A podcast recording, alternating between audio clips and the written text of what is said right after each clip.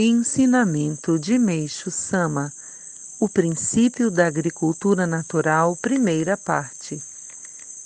Para que todos entendam realmente o princípio da agricultura natural, proponho-me explicá-lo através da ciência do espírito, da qual tomei conhecimento por meio da revelação divina, pois é impossível fazê-lo através do pensamento que norteia a ciência da matéria. No início, talvez, seja muito difícil compreender esse princípio. Todavia, à medida que o lerem várias vezes e o saborearem bem, fatalmente irão compreendê-lo. Caso isso não aconteça, é porque a pessoa está muito presa às superstições da ciência, então espero que se apercebam disso. O que eu exponho é a verdade absoluta, como os próprios fatos comprovam. Como todos sabem, o método agrícola utilizado atualmente consiste na fusão do método primitivo com o método científico.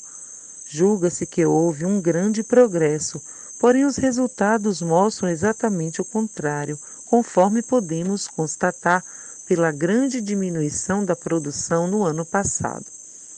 Os pés de arroz não tinham força suficiente para vencer as diversas calamidades que ocorreram, e essa foi a causa direta daquela diminuição. Mas qual a causa do enfraquecimento dos pés de arroz? Se eu disser que o fenômeno foi causado pelo tóxico chamado adubo, todos se surpreenderão, pois os agricultores até agora vieram acreditando cegamente que o adubo é algo imprescindível no cultivo agrícola. Devido a essa crença, ao pouco conhecimento dos agricultores e à cegueira da ciência, não foi possível descobrir os malefícios dos adubos.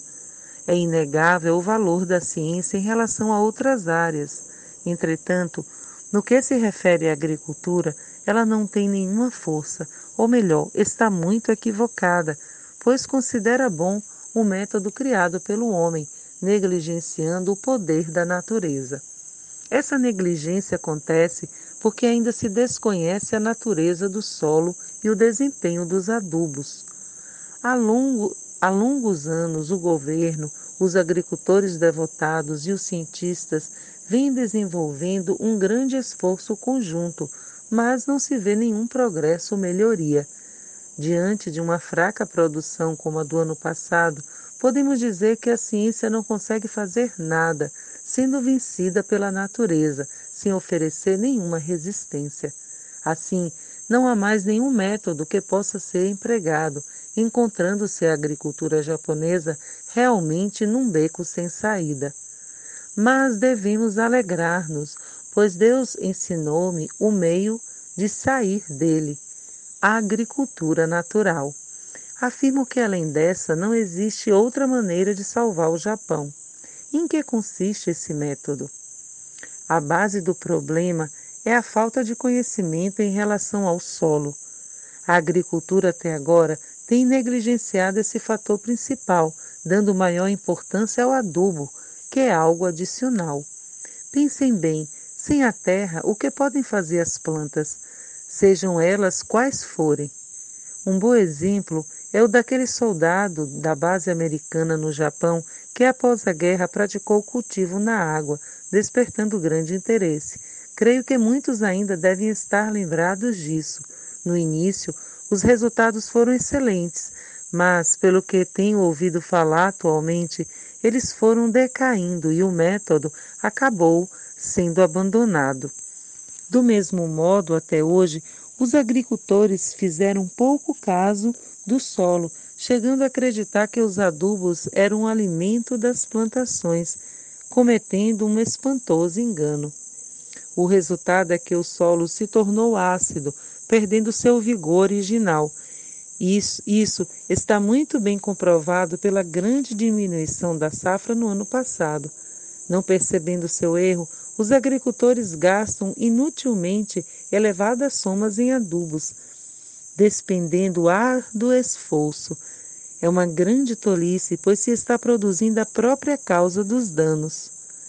Empregarei agora o bisturi da ciência espiritual para explicar a natureza do solo. Antes, porém, é preciso conhecer seu significado original. Deus, Criador do universo, assim que criou o homem, criou o solo, a fim de que este produzisse alimentos suficientes para nutri-lo. Basta semear a terra que a semente germinará, e o caule, as folhas, as flores e os frutos se desenvolverão, propor proporcionando-nos fartas colheitas no outono. Assim, o solo que produz alimentos é um maravilhoso técnico, por isso o natural seria tratá-lo com muito carinho. Obviamente, como se, se trata do poder da natureza, seria, na verdade, a tarefa da ciência pesquisá-lo. Entretanto, ela cometeu um grande erro, confiou mais no poder humano.